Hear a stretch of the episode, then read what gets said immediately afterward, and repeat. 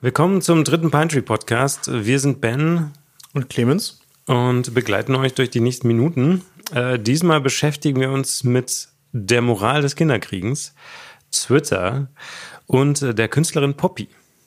Das äh, klingt nach einem ziemlich schönen Potpourri an Themen, das wir heute servieren. Das wird hart, auf jeden Fall. Also vor allem das erste Thema. Ben hat gerade schon getestet, ob sein Mikrofon äh, übersteuert, wenn er reinschreit. Also ich habe ein bisschen Angst, was jetzt hier so kommt. Wir werden sehen.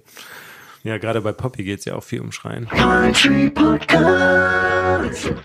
Bei uns ist ja so, dass die Künstlerin, der Künstler, die Band der letzten Pine Tree Session uns die Themen vorgeben. Diesmal war das Special K. Special K hat uns äh, ein wunderschönes äh, Thema für den Anfangsteil mitgegeben. Hört mal rein. A topic that I'm really interested in is the question whether it's moral to have children when we know that the world is coming to an end. Ben, das ist eigentlich dein Thema. Nicht nur, wegen, nicht nur wegen deines Nachnamens, so. sondern auch aufgrund der Tatsache, dass du gleich mehrere Kinder schon in die Welt gesetzt hast, du Klimasünder. Ja, genau. Bei mir ist es eins. Muss man vielleicht dazu sagen, wenn wir diskutieren, dass wir leicht befangen sind, eventuell, je nachdem, wie wir zu unseren Kindern stehen. Ähm, nee, ich bin da total unbefangen, wirklich. ja. Du kannst dich davon distanzieren. Ich kann mich da, von meinen Kindern kann ich mich immer uneingeschränkt distanzieren. ja. Ähm, ja, hoch, also ich war da dann doch so mal kurz überfordert. Ja, ich würde vor allem den zweiten Satz, ähm, der sich darauf bezieht, dass die Welt zu Ende geht, den muss man, finde ich, eigentlich ja zuerst klären, oder? Das stimmt. Also die Frage ist ja auch ein bisschen überspitzt. Ähm, die Welt, also mal abgesehen davon, wir bomben sie weg aus irgendwelchen unbegründeten, ähm, äh, begründet, unbegründeten äh, Vorkommnissen, äh, wird ja erst in, ich habe es mal kurz recherchiert, in circa sechs Milliarden Jahren enden, wenn die Sonne sich nämlich zu einem roten Riesen wandelt äh, ich glaube, Leben auf der Erde ist ab 3, irgendwas Milliarden Jahren nicht mehr möglich, aber also das Weltende äh, steht uns ja dann noch nicht so dermaßen kurzfristig bevor, als dass man jetzt keine Kinder mehr kriegen könnte. Ich denke, sie meinte eher, wenn die Welt, wie wir sie kennen, bald endet. Ja. Wenn wir sie durch äh, unsere, unser Klimaverhalten zu, durch zahlreiche Klimakatastrophen quasi unser Leben zerstören, was auch immer dann davon noch übrig bleibt, Ne? Ja, wenn wir das ähm, 1,5 Grad Ziel nicht erreichen und auch das 2,5 Grad Ziel nicht erreichen und dann irgendwo bei 3 Grad, was ja gerade prognostiziert wird, rumdümpeln und ähm, viele Klimaforscher sagen ja, dass dann ein unkontrollierter Klimawandel einsetzt. Aber selbst dann endet die Welt ja nicht, weil der Welt ist es ja ziemlich egal. Also es wird natürlich Artensterben geben und alles Mögliche, aber die Welt wird ja noch da sein freut sich dann wahrscheinlich irgendwann, dass die Menschen endlich alle weg sind und die Tiere vermehren sich wieder. Wer weiß, vielleicht ist das ja. Vielleicht sollten wir deshalb keine Kinder kriegen. Um das, das habe ich nämlich bei meinen Recherchen gelesen. Es gibt eine Bewegung, die genau das sagen. Man soll gefälligst durch das Nicht-Kinderkriegen dazu beitragen, dass die menschliche Art so bald wie möglich ausstirbt, damit äh, die Natur wieder den Planeten übernehmen kann. Ah, okay. Weiß ich jetzt nicht. Ähm, ja, gut. Genau, ich habe auch mal gehört, in Schweden gibt es auch so eine ganze Bewegung, die dann bewusst keine Kinder mehr kriegen, aus äh, Nachhaltigkeitsgründen und so. Aber wir wollen hier mal festhalten, dass äh, die Welt kann ganz gut ohne uns, nur wir können halt nicht ohne die Welt. Ich finde es halt schon zweischneidig, weil gerade wir Menschen in den Industrienationen, ne, wir verbrauchen so viel CO2, also ein Afrikaner kann wahrscheinlich zehn Kinder kriegen und diese zehn Kinder verbrauchen dann ungefähr so viel CO2 wie ein Kind hier, wenn es einfach ganz normal aufwächst. Auf der anderen Seite kann man sich natürlich auch fragen, ob das Leben, wenn der Klimawandel so kommt, wie er kommt, in 40 Jahren hier noch so lebenswert ist, dass man ähm, das Risiko eingehen möchte, seinen Kindern so eine Umgebung auszusetzen.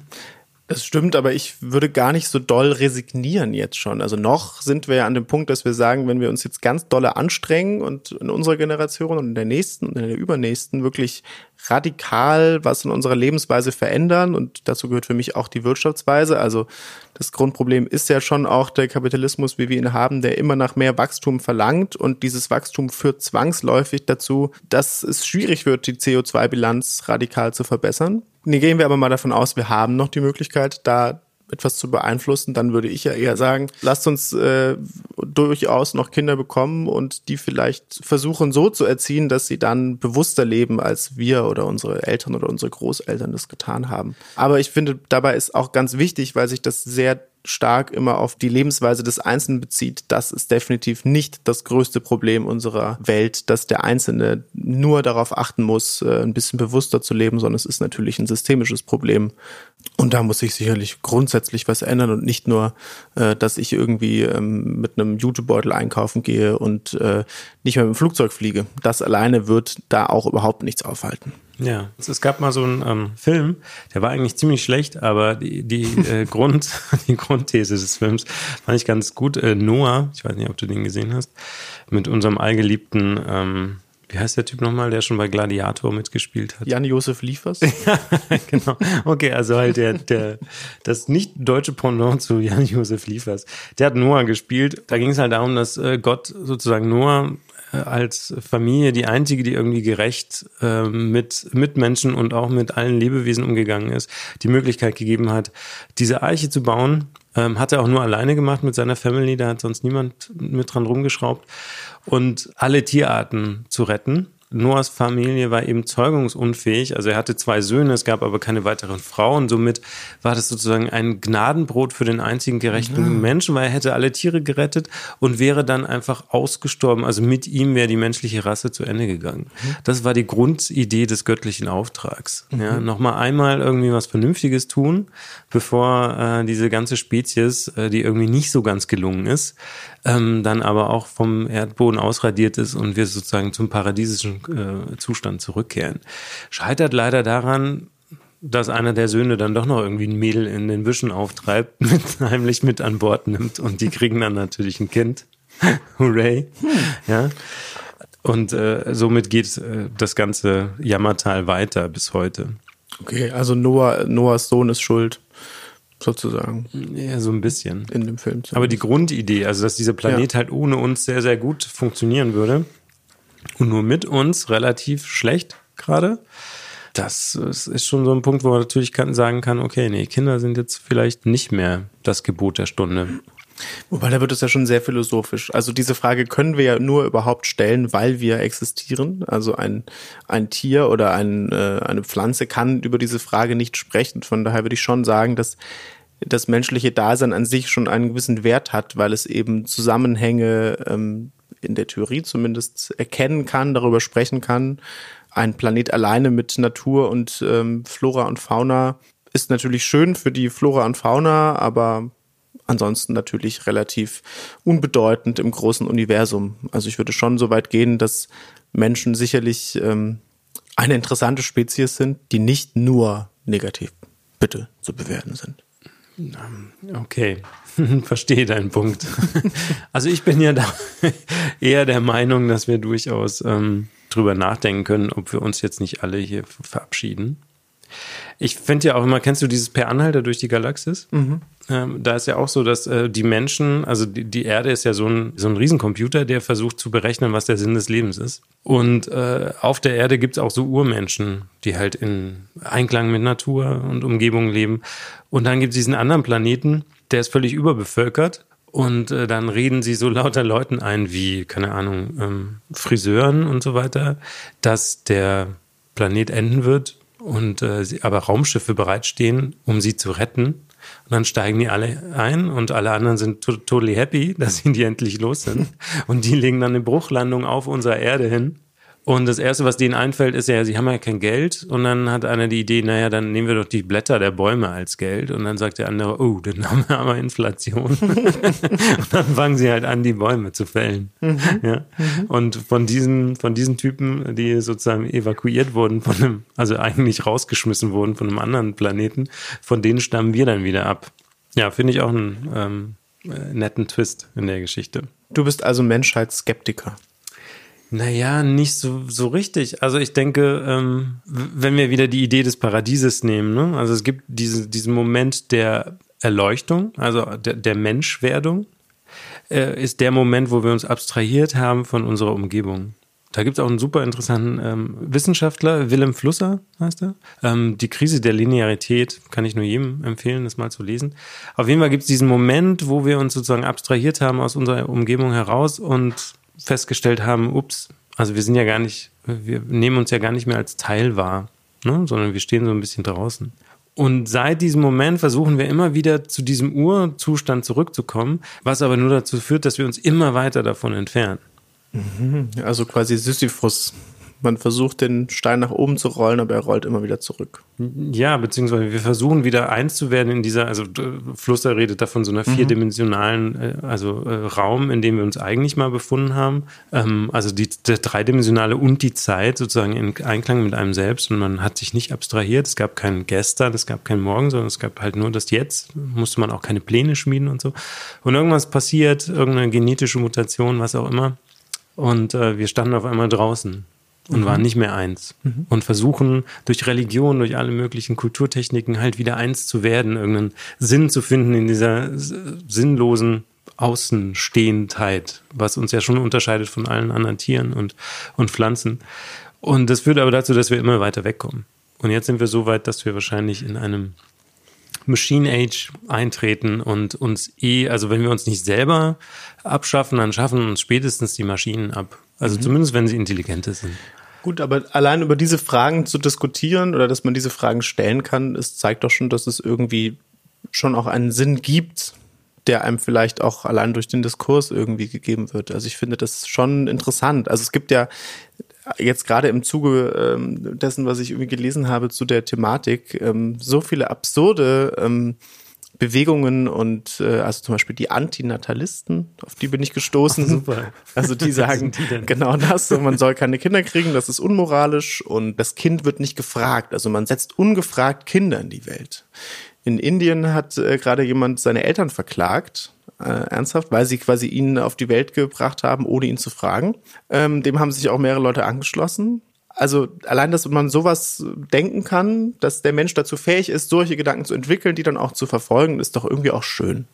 Ja, total. Ich möchte da auch hinzufügen, dass im Moment, wenn man sich so unseren Raum ansieht, dann geht ja auch die einzige Hoffnung, geht ja von der Jugend aus.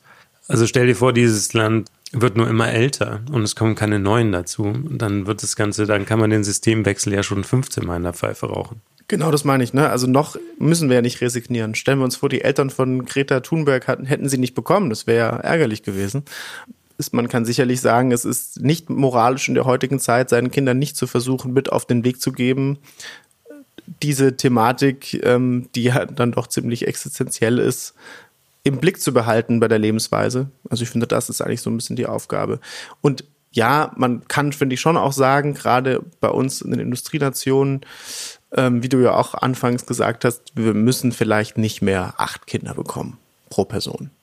Gibt ja dieses Buch Kinderfrei statt kinderlos, das gerade so eine Diskussion losgetreten Echt? hat. Ja. ähm, das ist quasi auch so, die sagt auch, ne, durch jedes neue Kind wird die CO2-Bilanz ähm, quasi schlechter, kann das Kind nichts dafür, aber ist einfach so. Dann hat sie auch so eine philosophische Ebene, dass sie sagt, ähm, wenn man Kinder auf die Welt bringt, fügt, fügt man denen automatisch Leid zu, weil sie in ihrem ganzen Leben immer wieder Leid erfahren. Äh, und, das finde ich ähm, den absurdesten Teil der Argumentation, ähm, Eltern bekommen Kinder nur aus Egoismus, okay, äh, und wollen dann, dass die anderen die Kinder mitfinanzieren. Was ich jetzt, wo ich dachte, okay, gut, ähm, ich könnte natürlich auch sagen, wenn jemand anderes krank ist, ist sein Problem, ich möchte ihn nicht mitfinanzieren oder alt oder so. Das äh, finde ich ist ziemlicher Quatsch, weil in einer idealen Idealform leben wir in einer solidarischen Gesellschaft, in der es vollkommen normal ist, alle mitzufinanzieren, die das nicht selber können. Genau, aber dieses Buch hat halt so eine Diskussion losgetreten, eine Frau muss sich immer anhören, warum hast du keine Kinder und immer so, ah, willst du das wirklich, wirst du es nicht eines Tages bereuen? Definitiv. Mhm. Ich finde es vollkommen okay, wenn Leute, welchen Geschlechts auch immer, sagen, sie wollen keine Kinder haben und ich finde, das kann man nicht in Frage stellen von außen. Von daher ist es sicherlich ein wichtiger Debattenbeitrag, aber an sich würde ich sagen, keine Kinder mehr zu bekommen ähm, aus Vernunftgründen halte ich für Quatsch. Da würde ich dann wieder bei Tokotronic bleiben und sagen, dass die pure Vernunft niemals siegen soll, bitte. Let's have kids. An der Vernunft ist ja auch schon Herr Kant gescheitert, ja. ähm, ja, das stimmt. Okay. Ich bin eh der Anhänger, ähm, jeder Mensch auf dieser Welt, wir haben jetzt so viele, wie wir haben, wir wissen ungefähr, wie, wie viele noch dazukommen werden. Jeder Mensch kriegt so ein Klimakontingent von, das sind glaube ich im Moment 2000 äh, Tonnen CO2 im Jahr, die er ausstoßen darf. Das machen wir alles auf einer Blockchain. alles registriert. Und wenn du das nächste Mal bei EasyJet aufs Portal gehst und äh, irgendwie einen Flug buchen willst, dann sagt er halt, sorry Clemens, du hast dieses Jahr schon 2300 äh, Tonnen CO2 verbraucht. Flüge sind leider nicht mehr drin, Zugfahrten eigentlich aber auch nicht mehr. Ehrlich, du schuldest uns noch 150 Euro für die 300 äh, Kilo, die du da verbraucht hast. Also ich finde generell diese Denkweise von uns aus als Industrieland, das für den Großteil dessen verantwortlich ist, was uns in die Klimaproblematik geführt hat, ähm, geht es überhaupt nicht darum, äh, moralisch zu sagen, ihr sollt dies und das tun. Ich kann nur sagen, wenn wir selber sagen, wir wollen bewusster leben und wir können es uns leisten, das ist, finde ich, auch wichtig, weil wir haben, wir haben irgendwie einen Job, wir haben ein Dach über dem Kopf, wir können es uns leisten, über sowas Gedanken zu machen. Wie zum Beispiel, ich möchte nicht mehr fliegen, ich nehme Jutebeutel mit zum Einkaufen, äh, ich fahre lieber Fahrrad und so weiter und so fort das muss man auch erstmal können. Ne? Ich muss ja diese Frage erstmal ähm, mir überhaupt stellen können. Und ich finde es vollkommen äh, klar, dass sehr viele Menschen auf der Welt noch nicht in der Lage sind, sich diese Frage überhaupt zu stellen, weil wenn es um die Frage geht, äh, wo bekomme ich äh, täglich mein Essen her und wie kriege ich es hin, mein Leben so zu ähm, gestalten, dass ich irgendwie äh, einigermaßen in sozialer, wirtschaftlicher Sicherheit leben kann. Von diesen Menschen kann ich nicht verlangen, ähm, ökologische Aufklärung ähm, leben zu können. Ich finde, das, das ist eine ziemliche Arroganz, das zu tun. Also es gab ja immer so diese Doktrin, ähm, unsere Wirtschaft wächst, solange noch nicht jeder Mensch in Afrika einen Kühlschrank hat. Das war so jahrelang so von deutschen mittelständischen Kühlschrankherstellern, ne? so, ja. wo man denkt, okay, ähm, gut. Und es muss immer mehr sein, weil wir müssen wachsen, wir müssen wachsen, wir müssen wachsen. Auch wenn wir jetzt auf Fahrräder oder Elektroautos umsteigen, müssen wir immer mehr davon verkaufen, damit ne, die Gewinne und die Umsätze steigen. Das ist ja eigentlich die Grundsatzproblematik. Natürlich, also das, das kapitalistische System ist äh, die, Grund, die Grundsatzproblematik ähm, äh, dieses ganzen nicht kreislaufbasierten Wirtschaftens. Ja. Ne? Weil alle, also in der Natur draußen ist alles kreislaufbasiert. Traditionelle Stammesgesellschaften leben in der Regel, da gibt es jetzt sicher auch mal eine Ausnahme, aber in der Regel leben auch diese die noch da sind, kreislaufbasiert. Auch da gab es andere, selbst schon, also in der Urzeit und die Urmenschen, selbst da gab es Stämme, die nomadisch gelebt haben und hinter sich eigentlich nur verbrannten Acker zurückgelassen haben. Aber da waren wir halt noch so wenige, dass der Acker hatte halt Zeit, bis die dann mal wieder vorbeigekommen sind, sind irgendwie 3000 Jahre vergangen, so ungefähr. Das ist das Hauptproblem, genau. Die Natur ist kreislaufbasiert und wir Menschen haben ein Wirtschaftssystem geschaffen, was überhaupt nicht auf Kreislauf basiert, sondern auf Exploitation. Und das müssen wir ändern. So. Und da bin ich jetzt auch nicht der Superpessimist. Ich kann aber durchaus verstehen, dass Leute extrem pessimistisch sind. Und auch, ähm, du siehst wieder, ich beziehe mein ganzes Wissen nur aus Filmen. Es gab mal diesen wunderbaren Film mit Charlton Heston, äh, Soylent Green. Kennst du den? Mhm. Und da ist die Welt halt total verwüstet. Ähm, und es gibt kein Trinkwasser mehr, es gibt auch nichts mehr zu essen. Es gibt irgendwie, spielt in New York, glaube ich, es gibt noch irgendwie fünf Bäume, die in so einem Gewächshaus stehen. Da hat aber nur einer, so der Obermacker hat halt einen Schlüssel dafür. okay. Der Rest ist nur am Dursten äh, und ähm, total trostlos alles. Und es gibt eben Soylent, das ist so der Food Manufacturer. Und die machen drei Arten von Soylent. Äh, das sind einfach so Bricks, so farbige mhm. Bricks. Und das Grüne ist halt das, was die Leute am liebsten essen. Und es ist eine total traurige Dystopie. Also das, was uns jetzt erwartet, mit, wenn wir den Klimawandel nicht stoppen, mit Verwüstung, äh, also dann ist ja auch prognostiziert, dass äh, Europa äh, verwüstet und Afrika ist dann eh nicht mehr lebens, äh, also kann man nicht mehr leben fand ich es eine immer super interessante Dystopie. Und wenn man sich das vorstellt, dass das in 40, 50 Jahren äh, de facto so sein kann, dann kann man sich schon fragen, okay, muss ich da jetzt noch unbedingt Kinder reinsetzen, weil ich ihnen so eine äh, Zukunft äh, bieten möchte oder nicht? Oder gehe ich dann doch eher auf die Position und sage, nein, wir schaffen das, wie wir schon so einiges geschafft haben und wir ändern unser Wirtschaftssystem und äh, natürlich sind wir auch immer erfindungsreich. Es kommen irgendwelche neuen Technologien dazu, die dann auch noch dazu beitragen, dass weniger CO2 ausgestoßen wird. Und das Ganze wird äh, ein Happy End. Ja, ich bin da auch gar nicht so pessimistisch. Also ich glaube auch, dass man durch, durch Innovation und Erfindung, also man sich, weiß nicht, gibt schon auch ein paar Beispiele, ne? Also wenn man sich die Vegetation ähm, eines Landes wie zum Beispiel Israel anschaut, da hat man auch enorm viel äh, hinbekommen mit Bewässerung und was weiß ich, eben eine Wüste oder eine Halbwüste in einer gewissen Form fruchtbar zu machen. Also ich glaube, wir haben auch immer mehr Möglichkeiten technischer Art. Also jedenfalls glaube ich, man darf durchaus optimistisch sein und wenn man optimistisch sein kann, wofür es gute Gründe gibt, dann finde ich, kann man durchaus auch ab und zu noch das eine oder andere Kind in die Welt setzen. Das eine oder andere. Also da gibt es noch Pläne, Herr Gluck. Ja, ja, weiß ich nicht. Also ich spreche ja nicht nur für mich, ich spreche ja für die Menschheit an sich. Also wir glauben an die Lernfähigkeit der ja. Spezies ja. Mensch. Ja. Also Leute, geht raus, ähm, kuschelt. bekommt Kinder. Und bekommt Nein. Kinder. Aber nur eins, zwei, drei? Ja, ab drei ist man asozial okay. mittlerweile. Also zumindest in unseren. Das dürften jetzt ein paar Bekannte von mir nicht hören. also ich finde, also vier ist dann echt auch eins zu viel. Ja. ja. Man könnte ja so einen Status quo halten. Eins bis zwei, bei eins ist ja schon wieder zu wenig, aber zwei Kinder sozusagen, man ersetzt sich nur noch. Mhm. Das ist doch ein guter Ansatz. Nicht schlecht. Kommen wir zum zweiten Themenblock. Auch da ähm, haben wir wie immer bei unserem Pine Tree Podcast gefragt, welches aktuelle Popphänomen man nicht versteht oder vielleicht auch nicht so gerne mag. Das kann man dann reininterpretieren. Hören wir mal, was Special K uns damit gibt. Well, the thing that came to my mind I wouldn't say I dislike it, but I don't understand it, is uh, Twitter. Clemens, verstehen wir Twitter? Ich habe gegoogelt, was ist Twitter? leider, leider bekommt man keine ähm, internetphilosophischen Artikel ausgespuckt, sondern nur ähm, Ratgeber, wie nutze ich Twitter? Warum brauche ich Twitter? Ähm, ja, ich, ich verstehe Twitter nur so halb, muss ich zugeben. Ich habe einen Twitter-Account von 2000 acht oder so. Nein, aber nutze echt? den nicht. Ich habe auch mal gecheckt. Ich bin seit März 2008 bei oh. Twitter ja. und habe acht Tweets auf die Welt losgelassen, was also 0,7 Tweets pro Jahr sind. Dann sollte sich, also, dann könnte sich Donald Trump mal ein Beispiel nehmen. Ähm, ich habe sogar fünf Follower. Wow. Von denen ich gar nichts wusste. Wow. Oder? Und äh, mein erster Tweet war ein Verweis auf ein MySpace-Konto. Ah, auf dein eigenes MySpace-Konto? Nein, auf das eines Bekannten, wo ich mir irgendwie einen Track angehört hatte und ich habe echt gedacht, so Mann, Ben, bist du alt. Mann, Mann, Mann. Das heißt, auf Twitter macht man was. Man kann Kurznachrichten losschicken, aber auch Links teilen, ähm, Informationen. Also ich gehe auf Twitter, um mir Informationen zu holen, aber eigentlich doch nur, um mit meiner eigenen Blase zu interagieren und mich gegenseitig mir gegenseitig auf die Schulter zu tweeten, mich darüber zu freuen, wenn ich retweetet werde. Ähm. Genau, also ich habe mal den, den, äh, den äh, Donald Trump äh, äh Channel gecheckt und der folgt ja nur 47 Leuten.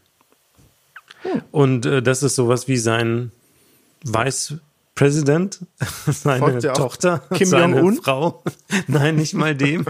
Hat der überhaupt einen Twitter-Account? Darf man nicht. twittern in Nordkorea? Nee, man nee, darf nicht twittern in Nordkorea. Da bin ich jetzt ziemlich sure. Also mhm. auch ohne es nachgeprüft zu haben. Aber ich meine nur, also der folgt nur seinen Hotels, also seinen Golfressorts, mhm. sein, seiner Family und noch zwei, drei Kollegen aus seiner Partei. Und that's it. Das heißt, er hängt auf Twitter auch nur ab, um selber zu tweeten und nicht, um sich die Tweets von anderen Leuten durchzulesen. Genau, vermutlich. außer Vox News ist natürlich Vox. auch Fox. Nee, Fox. Fox. Nicht Vox. Vox. Natürlich. also auch Fox News, dem Channel ähm, folgt er. Das ist aber auch der einzige Medienkanal, dem er folgt. Mhm. Und ich denke, wenn man sich sowas mal anguckt, dann also nicht gerade, nicht die, die ihm folgen, weil da hat man natürlich keine Ahnung, wie viele Millionen Follower der hat. Ähm, aber wenn man sich anguckt, wer, wem man selbst folgt auf Twitter, dann ist schon, finde ich, festzustellen, es ist kein Interaktionschannel in dem Sinne, glaube ich, für die Masse der Leute, sondern es ist ein Sendemast. Es ist ein Sendemast und ich finde, was man auch dazu sagen kann, ist, man muss halt nicht so komplex irgendwas wiedergeben, sondern im Gegenteil, man muss es so, so unkomplex wie möglich darstellen in möglichst wenigen Zeichen. Also wenn, wenn, wenn ich jetzt auf, sagen wir mal auf Facebook zum Beispiel, was inzwischen eher ein Textmedium ja auch geworden ist irgendwie, in der Kurzform politische Statements von mir geben würde wie auf Twitter, dann würden alle Leute denken, boah, das ist aber jetzt ganz schön verkürzt dargestellt. Während auf Twitter freundlich auf äh, Retweet, Retweet, gar nicht so einfach, gedrückt wird. Also ich habe das Gefühl, es ist so ein bisschen man kann einfach schnell irgendwie was rausschicken, man muss nicht so richtig doll drüber nachdenken, es muss knackig sein, möglichst noch ein bisschen provokativ, vielleicht ein bisschen populistisch und zack, kann setzt man sich hin und freut sich über die Reaktion der Leute. In den meisten Fällen, ich finde, Twitter ist so der krasseste Ausdruck, ist zumindest mein Eindruck von diesen, von diesen Echokammern, so ein politikwissenschaftlicher Begriff, in denen sich das irgendwie alles aufteilt. Also eigentlich äh, gibt es verschiedene Kammern, in denen sich gegenseitig ähm, zugetweetet wird. Klar, ab und zu ähm, guckt man auch mal, ob man irgendwie ein paar äh, aus dem gegnerischen Lager irgendwie über zu Fall bringen kann, aber eigentlich geht es nur ja, ums gegenseitige. Gut, andererseits ist es, ähm, sorry, dass ich hier unterbreche, Herr Gluck, aber Mann. das ist ja mal nichts, was jetzt Twitter-spezifisch ist. Na, aber ich habe das Gefühl, dass es da am extremsten ist. Also weil es ja schon, also in Deutschland wird es ja vor allem genutzt, so ähm, von allen, die sich in irgendeiner Form öffentlich äußern wollen und meistens auch irgendwie politisch oder ich weiß, dass auch viele Anwälte zum Beispiel gerne auf Twitter rumhängen. Genau, so. also oder Leute, CEOs von großen Firmen, genau, ne? die ne? haben ihren betreuten Twitter-Account. Genau. Auf jeden Fall, die posten nicht auf ähm, Facebook oder ähnlichem, ja. sondern da ist Twitter.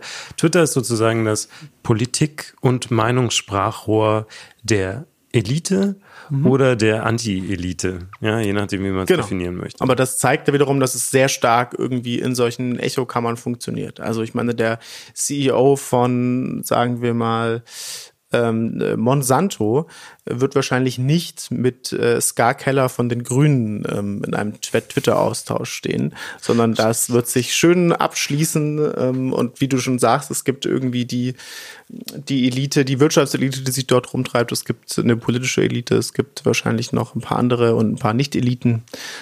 Aber alles relativ voneinander abgeschlossen. Das finde ich dadurch, dass es so politisch ist, noch extremer als jetzt in irgendwelchen anderen sozialen Netzwerken. Ja, wo ja auch bei mir auffällt, dass zum Beispiel auch hier ähm, in Berlin so die Radfahrer sich auch organisieren über Twitter und die ganzen Tweets mit, ähm, also dann sehr viele Tweets abgesetzt werden über verstellte Fahrradstreifen und dann mit Foto. Mhm auch, wo das dann gleich sozusagen dokumentiert wird und dann natürlich auch kommentiert wird. Das findet nicht auf Facebook statt, also nicht in dem Maße, sondern das findet dann schon auch auf Twitter statt. Aber findet das nicht auf Twitter statt, wenn man dort viel eher diese Blase kreieren kann? Also über alle, du kannst ja über, gut, ich meine, Hashtags, das gibt es inzwischen überall, aber es ist halt vielleicht dort ein bisschen einfacher, sich als Fahrradfahrer in einer Community irgendwie auszutauschen und.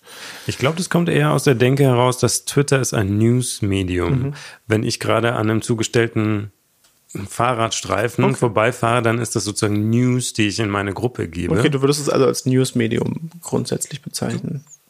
Also ich habe das jetzt nicht tiefer schürfend analysiert, ja. aber man teilt diese, diese News auch über Twitter, weil man weiß, dass die anderen News-Channels, wie zum Beispiel der Tagesspiegel oder so, ähm, also Tweets werden aufgenommen, auch von der normalen, von den normalen Medien mhm. und übertragen dann sozusagen in den ihren Bereich, während Facebook-Gruppen jetzt nicht.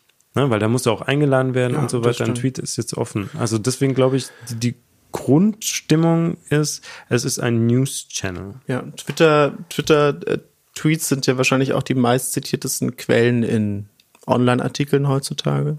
Wahrscheinlich, ja. Weil man davon ausgeht, das stimmt vielleicht, wenn man sagt, das ist ein News-Channel, man, man bemisst dem so eine, das ist ja auch gefährlich, man bemisst dem so eine gewisse Qualität bei, die es ja gar nicht zwingend hat, ne? Also, nee.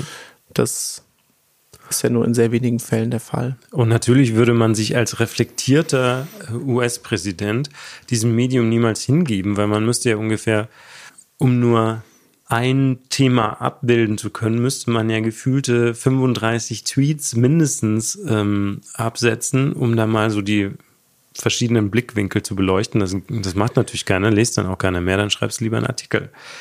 Ich finde auch lustig, dass einer der Gründer von Twitter hat jetzt einen neuen, einen neuen Mediendienst gegründet, der nennt sich Medium. Mhm. Und Medium ist halt genau das Gegenstück dazu. Das versucht eher sowas wie die, die Online New York Times zu sein, wo man eben explizit lange Artikel schreiben mhm. soll, mhm. Äh, in denen man ganz einfach auch Bilder und auch Tweets und so weiter an, einbinden kann. Aber es geht halt um die lange Form. Es geht um die de detaillierte Auseinandersetzung mit einem Thema ne, als ja. Gegenkonzept.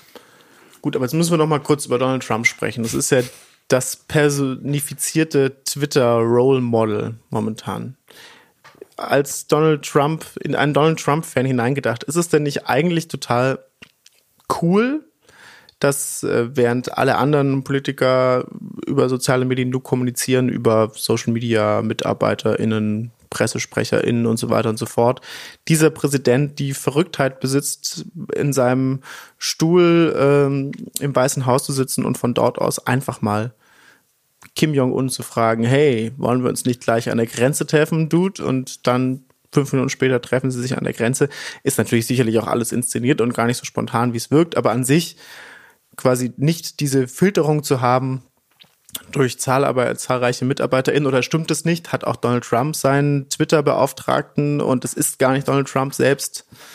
Das stimmt. Wobei ich da der Legende jetzt Glauben schenke, dass ähm, Herr Trump das schon selber macht weil die einfach so obskur sind oft. Also da würde, wenn man sich vorstellt, wie so ein Politikbetrieb läuft und äh, ein Stabsmitarbeiter würde niemals sowas, also es würde einfach nicht durchgehen. Aber guck ich. mal, es ist, ab, ab, es ist obskur für uns, aber für seine Wählerschaft ist es ja genau das, was die haben wollen. Also das es stimmt. ist ja schon sehr, also mir ist es manchmal zu kalkuliert. Ich kann mir nicht, also weil er den Zweck erfüllt er definitiv. Also dafür, was der sich alles leistet, sind seine Beliebtheitswerte ja, ähm, also äh, er weiß schon, wie er irgendwie, glaube ich, seine Leute anspricht, die natürlich für dich und für mich sehr schwer nachzuvollziehen sind, weil wir uns spricht er damit nicht an. Oder, Ben? Bist du heimlich? Ach, so ein bisschen rumpöpeln finde ich schon mal ganz gut, aber ähm, ist halt, wenn wir aus der Perspektive eines Trump Fans da drauf gucken, ist es natürlich cool, weil er sozusagen sein We, also wir zerstören das Establishment, dem wird er halt dadurch gerecht. Ne? Dadurch, dass er eine, eine äh, völlig äh, Kommunikation pflegt, die völlig so off-channel off ist, äh, wie man es normalerweise machen würde. Da gibt es einen Pressesprecher, der setzt sich dann hin. Äh, maximal gibt es wie bei Frau Merkel so eine wöchentliche Videobotschaft, mhm. ja, wo sie aber auch, die geht länger und ähm, ja Ansonsten macht es der Pressesprecher und Interviews guckt man, dass man jedes Wort abwägt und Herr Trump schießt halt einfach mal um drei Uhr morgens irgendwie gerade was gesehen auf Fox News und ähm, gerade was gesehen. Habt ihr schon gesehen, was in Schweden passiert ist? Ja, das genau. war mein Highlight. ja, zum Beispiel. Und dann kommt es halt ungefiltert heraus und damit wird er einfach seine dem Versprechen, das, was er sein will für seine für seine Wähler, wird er dadurch halt super gerecht. Ja. Von daher kann man da einfach nur sagen, ja, Hut ab für, ähm, dass er das verstanden hat, wie dieses Medium funktioniert, ja. Ähm, Problem natürlich auf der anderen Seite, dass so ist ja, ist Politik nicht machbar. Also ich glaube da schon, dass es eben dieses diplomatische Parkett braucht und ähm, ich bin ja in so manchen Gremien drin, so. Ich bin ja auch in einem Aufsichtsrat mit drin. Und wenn man da sich anguckt, wie hart erkämpft so Kompromisse sind und wie viele Stunden das auf dauert, sich da irgendwie auf so einen Nenner ähm, zu einigen, dann ist sowas torpediert halt komplett dieses System. Weil man kommt zu keinem demokratischen äh, Findungsprozess mehr, wenn der dauernd eben vom ersten Mann im Staate torpediert wird. So. Klar, aber er verfolgt ja trotzdem mit all dem immer das Ziel, seine politischen ähm, Projekte irgendwie durchzubringen, wenn auch über Umwege. Man macht es sich auf jeden Fall zu einfach, ihn quasi als den äh, dumpfen äh, Elefant im Weißen Haus äh, Porzellanladen darzustellen, weil er schon also ich finde, er macht wesentlich weniger Fehler und äh, tappt in wesentlich weniger Fettnäpfchen, als wir alle wahrscheinlich gehofft haben, als er gewählt wurde. Das stimmt. Ja. Und äh, ehrlich gesagt, finde ich, momentan spricht jetzt nicht so viel dagegen, dass er nicht auch nochmal gewählt werden könnte. Was wiederum dazu führt, dass man sich, glaube ich, grundsätzlich Gedanken machen sollte über Medienwahrnehmung, wie zum Beispiel ähm, bringt man irgendwie, da kommen wir wieder zum Thema Kinder, irgendwie äh, Kindern und Jugendlichen bei, dass keine Fakten, Nachrichten sind, die so jemand bei Twitter loslässt, sondern eben eine Meinung, die ich irgendwie einordnen muss für mich selber, aber nicht einfach gleich für bare Münze nehmen kann. Ja. So weil das ist ja so die Entwicklung dahin. Der Journalismus verschwindet immer weiter und eigentlich schwingt sich jeder zum möglichen Journalisten, zur möglichen Journalistin auf, indem er, wenn er halt irgendwie einen guten Twitter-Account hat beispielsweise und dort irgendwie ständig Tweets ablässt, die halbwegs gut formuliert sind, dann wird es ja zu einer Meinungs- bildenden äh, Quelle.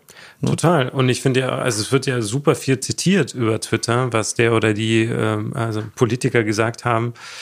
Ich finde aber, also wenn ich, ich höre relativ viel Radio und relativ viel Nachrichten und ich würde schon sagen, dass 80 Prozent aller Twitter-Nachrichten, die kommentiert werden, kommen von Donald Trump.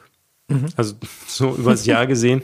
Deswegen, wieso kann, kann man nicht einfach ich hätte hier mal einen Vorschlag, die Betreiber von Twitter könnten doch einfach Twitter Donald Trump überschreiben. Die machen ja eh keinen Profit. Die mhm. werden wahrscheinlich eh nur am Leben erhalten, weil es eben so ein toller politischer Kanal ist.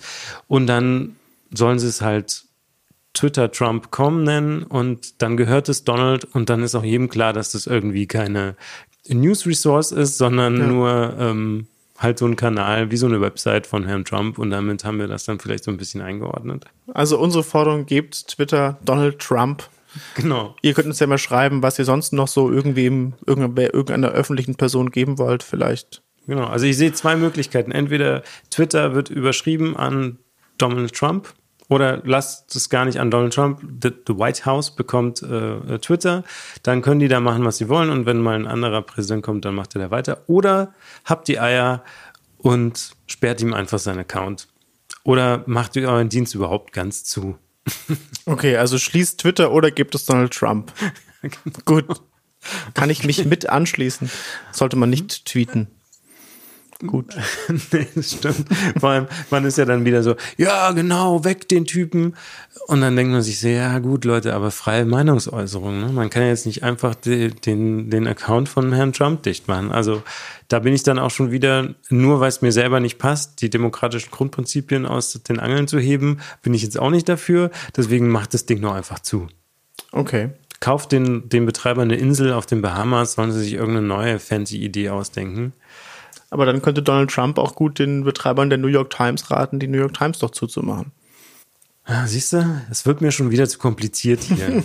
Schnell zum nächsten Thema, das ist genau, einfach. Schnell zum nächsten Thema. Und zwar das nächste Thema ist, ähm, wir fragen ja auch immer, was ein Pop-Phänomen ist, das man besonders gut findet. Und Special K meinte dazu, uh, I'm really into this artist called Poppy. She's a musician or a persona. Could be more like performance art. And she just released a graphic novel. Ja, Poppy. Spannend. Ich hatte noch nie von äh, diesem, dieser Persona gehört. Ähm, ben, kanntest du Poppy davor? Äh, nein. Ich fand jedenfalls ähm, Poppy durchaus tatsächlich nachvollziehbar, dass, es, dass man das spannend findet. Ähm, ich habe nämlich auch jetzt bis heute noch gar nicht so richtig verstanden, was ist das überhaupt? Also es ist nicht einfach nur eine Popkünstlerin, ähm, sondern es geht schon ein bisschen tiefer. Äh, angefangen hat sie ja eher so in der YouTube-Ecke mit einem Video, in dem sie, glaube ich, 156 Mal sagt, I'm Poppy. Das ist ihr erfolgreichstes YouTube-Video mit über 20 Millionen Views und hat dann so eine diverse Videos, wo so ein bisschen suggeriert wird, dass es irgendwie so eine Macht gibt, die sie kontrolliert. Da gibt es dann so Illuminati-Verschwörungstheorien. Also schon irgendwie auch spannend, was sie da aufgebaut hat. Inzwischen weiß man aber, glaube ich, dass es ähm, eine Künstlerin namens Moria Rose oder so ähnlich dahinter steckt, die das gemeinsam mit einem Regisseur der den schönen Namen Titanic Sinclair hat, äh, entwickelt hat, die eben zusammen diese Videos ähm, produziert haben und diese Person erschaffen haben, Poppy, also die auch verschleiert, wer sie ist und wie alt sie ist, die sozusagen sich so ein bisschen als so eine künstliche Intelligenz darstellt. Ich weiß gar nicht, ob künstliche Intelligenz, aber auf jeden Fall so etwas ähm, Androides hat. Ne? Mhm. Also so eine Mischung aus, ähm, aus Mensch und Maschine. Mhm. Also da ist auch super viel K-Pop ja. drin, auf jeden Fall. J-Pop, wie sie sagt. Sie sagt J-Pop, mhm. also Japan mhm. Pop. Mhm. Okay, ja, wahrscheinlich beides. So mhm. groß ist der Unterschied, glaube ich, nicht von K zu J. Aber oh Gott, jetzt ähm, werden mich äh, und dich wahrscheinlich die Fans steinigen. Der Unterschied ist natürlich exorbitant groß. Aber irgendwo zwischen J und K-Pop ähm, ist da ganz viel und dann eben dieses Androide, was mich auch so ein bisschen an, äh, es gab mal so eine Serie auf Arte, eine schwedische, die hieß Real Humans. Da mhm. wurden so alles abgeklopft, was passieren kann, wenn wir eben menschenähnliche Roboter haben. Und dann wurde wirklich jedes Thema aufgefächert, von ähm, Sexual Abuse bis hin zu, wenn die Familienmitglied werden oder wie ist das mit Gefühl, mit, mit ähm, mhm. ne, Gleichwertigkeit, bla bla bla und so weiter. Und da gab es eben auch Teenager, menschliche Teenager, die mhm. die so toll fanden, dass sie angefangen haben, sich eben auch so hinzuschminken mhm. und äh, so Klamotten und sich auch so zu bewegen wie diese äh, okay. humanoiden Roboter. Ja. Und da erkenne ich auch ganz viel ja, bei ja. ihr dass sie das auch so macht. Aber das ist ja eh so eine Sache, die auch so im K-Pop so ein bisschen drin steckt. Ja. Ich meine, das ist natürlich trotzdem auch, natürlich irgendwie auch in einer gewissen Form eine, eine Pop-Kritik, würde ich auch sehen. Ne? Also so dieses, sie fordert ja wirklich wörtlich dazu auf, liked mich, folgt mir, ähm, macht mich berühmt. Ne? Also das ist natürlich schon auch irgendwie, hat auch eine Metaebene. Abseits davon finde ich tatsächlich die Musik auch ganz spannend. Also jetzt ja. irgendwie dieses Jahr so eine EP veröffentlicht. Mhm. Ähm, fand ich wirklich gut gemachten Pop, der, der echt spannend und vielschichtig klingt. Produziert wird das, glaube ich, inzwischen hier von, von Diplo, dem, das ist so ein Produzenten 1000 Sasser gerade, der irgendwie diversen mhm. US-Stars zum, zum Durchbruch verhilft. Also von daher finde ich, kann man sich die Musik gut anhören. Dahinter steckt auch was Spannendes. Ich frage mich so ein bisschen, also zum Beispiel habe ich auf FM4 einen Artikel gelesen, da wird sie so als der einzige verbliebene Popstar quasi bezeichnet. Alle anderen haben erschaffen quasi nicht mehr eine Pop-Persönlichkeit, sondern drehen so ihre Fahne nach dem Wind und sie ist quasi so anscheinend, sagen die in dem Artikel, die einzige, die das noch selbst kreiert und sich da irgendwie hinstellt und so ein umfassendes Konzept hat. Ja, ähm, scheint in der Praxis nicht so hundertprozentig zu funktionieren. Also zum Beispiel in Deutschland hat sie ihr letztes Konzert im Badehaus in Berlin gespielt, mhm. habe ich dann gesehen. Dachte ich auch irgendwie auch traurig, hätte man sich auf einer größeren ja. Bühne vorgestellt. Naja, ich, ich, ich frage mich dann aber auch, also erstens würde ich das auch nicht so unterschreiben, weil zum Beispiel in, in äh, Japan gibt es ja diese ziemlich bekannte Popkünstlerin, die ja gar nicht existiert. Die ist ja nur sozusagen ähm, aus dem Rechner, also mhm. es ist eine künstliche Intelligenz. Da steht aber wiederum ein, ein, ein Künstlerkollektiv dahinter, mhm. was dieses Programm geschrieben hat und das eben auch designt und, und so. Von daher ist sie ja sozusagen dieselbe Kerbe, nur dass sie eine, noch eine echte Person ist. Während mhm. da hat, ist man halt den Weg gegangen und hat gesagt, okay, das, wieso brauchen wir noch eine echte Person? Diesen künstlerischen Ausdruck, den kriegen wir halt auch komplett digital hin. Und man mhm. hat sich darauf beschränkt und eben niemanden mehr aus der Gruppe irgendwie vorne hingestellt. Von daher gibt es da schon andere Phänomene, die so ähnliche Sachen versuchen, mhm. also einfach so einen multimedialen Ansatz haben, was ja jetzt auch nicht super neu ist. Ne? Ja. Ähm, da gibt es auch im Kunstbetrieb andere, aber natürlich haben die da nicht so eine Durchstrahlungskraft in den Pop-Business wieder ja. rein. Ne? Die bleiben dann in ihrer Kunstbubble und werden ja. vielleicht im äh, Museum of Modern Art gezeigt oder so, ähm, aber versuchen halt nicht explizit ähm, da so, sie hat ja auch super viel äh, Lady Gaga-Anleihen vom Anfang. Ja. Ne? Ja. Also es ist einfach nur ein bisschen extremer ja. noch in diese die Ecke Spitze getrieben. getrieben. Mhm. Ich habe einen Kommentar gelesen, das fand ich super, da stand, uh, in a way, she made every YouTube-Video ever. Mhm. Was ich ganz cool fand. Ähm, wo sie einfach gesagt haben, so, okay, also alles, was an, an Selbstdarstellung und an Popkultur, Kommentar möglich ist, wird von ihr eigentlich abgedeckt in ihren mhm. Videos. Und ähm, wenn man sich den Channel einmal durchguckt, dann hat man sozusagen, wird nichts mehr kommen, Neues. Ja. Was nicht schon abgedeckt ist, ist natürlich auch streitbar. Ja. Aber ich finde sie super interessant. Ich habe mal so eine Künstlerin, ähm, also kenne ich immer noch, aber ähm, äh, Maler Born, die war auch, hatte so diesen Ansatz, dass sie multimedial geht und es war ein bisschen, also sie ist auch Malerin, aber auch Musikerin und Sängerin und äh, Videomacherin und ähm, da gibt es ganz viele, glaube ich, die mhm. diesen Weg führen, sind dann vielleicht nicht so so populär. Ja, also auf jeden Fall kann man ja sagen, hat es einen Grund, dass Special K uns äh, diese Künstlerin genannt hat, weil es definitiv auch Parallelen zu ihr selbst gibt. Also bei definitiv, Special K ja. ähm, ist es ja auch eher eine Person, die sie quasi erschafft, ähm, die Künstlerin ist. Von daher ähm, sind die beiden vielleicht tatsächlich Schwestern im Geiste. Mhm. Auch wenn ich die Musik von Special K nochmal wesentlich besser finde. Mich persönlich spricht sie mehr an, aber das ist natürlich Geschmackssache. Finde ich dann auch schön, wenn äh, Künstlerinnen sagen, hey, beschäftigt euch mal, ich finde das gut, redet da mal drüber und dann guckt man sich das an und man kann auch direkt so die Parallelen mhm. sehen äh, zwischen dem Künstler, den man selber gerade sozusagen vor, vor Mikro gehabt hat oder ja. vor der Kamera und äh, der, dem Einfluss. der Absolut. besteht. Das Ja. fand ich auch spannend. Äh, ich habe mal so eine Textzeile raus äh, kopiert. Die fand ich super aus dem neuesten Song aus der EP. Ähm, die heißt äh, I'm softer than a daisy. If you cut me, I'll bleed pink. Was ziemlich cool ist. Das Video ist auch sehr cool, weil sie dann äh, immer mehr ihre Farbe verliert und immer grauer wird, was einfach ein Sinnbild dafür ist, dass sie gerade ausblutet. Ja. Also von daher, hm, das ist schon cool. Also ist vielschichtig. Ich mag ja immer Sachen, wo man die Vielschichtigkeit vielleicht nicht direkt bemerkt, sondern die so ein bisschen so um die Ecke kommt. Nicht so Rammstein-Videomäßig. Das ist immer alles dann gleich plakativ. Ja. Irgendwie die Symbolik wird einem geradezu ums Gesicht gepfeffert, sondern wenn es sich eher so von hinten anschleicht, ähm, finde ich schön. Finde ich auch. Also auch musikalisch bei ihr. Ich habe dann auch einen Song gehört, ich weiß leider den Namen nicht mehr im Kopf, wo dann auf einmal so ein Metal-Refrain kommt und man ist so, wow, hallo. Ja, stimmt. Den habe ich mir auch das angehört. ist, glaube ich, auch von der neuen EP. Aber neben dem Metal-Part dann einen, einen sehr, sehr zwingenden, poppigen Teil, der mit super schönen Harmonien aufwartet. Von daher, hört euch Poppy an, guckt euch Poppy an, setzt euren letzten Tweet ab und bekommt Kinder. Ich würde sagen, das sind die heutigen äh, Mitnehmen-Gimmicks, die wir euch geben können, zu denen wir auffordern. Und natürlich ähm, unsere Session mit äh, Special K, die wir an dieser Stelle wie immer dringend empfehlen, sich anzuschauen, das Video bei YouTube und den Song zu hören beim Streamingdienst eures Vertrauens. Ansonsten, Ben, was gibt's noch zu sagen? Wer jetzt noch bei uns ist, Vielen Dank an alle, die es bis hierhin geschafft haben. das war's, genau. Diesmal noch länger. Ich glaube, wir haben den neuen Pine Tree Podcast Rekord gebrochen. Das kann man wahrscheinlich jetzt schon sagen. Ich sag nur Schnipp, Schnapp. Auf jeden Fall Schnippschnapp. Aber wir freuen uns auf die nächste Ausgabe. Schaut euch Special K an, hört euch Special K an. Bis bald.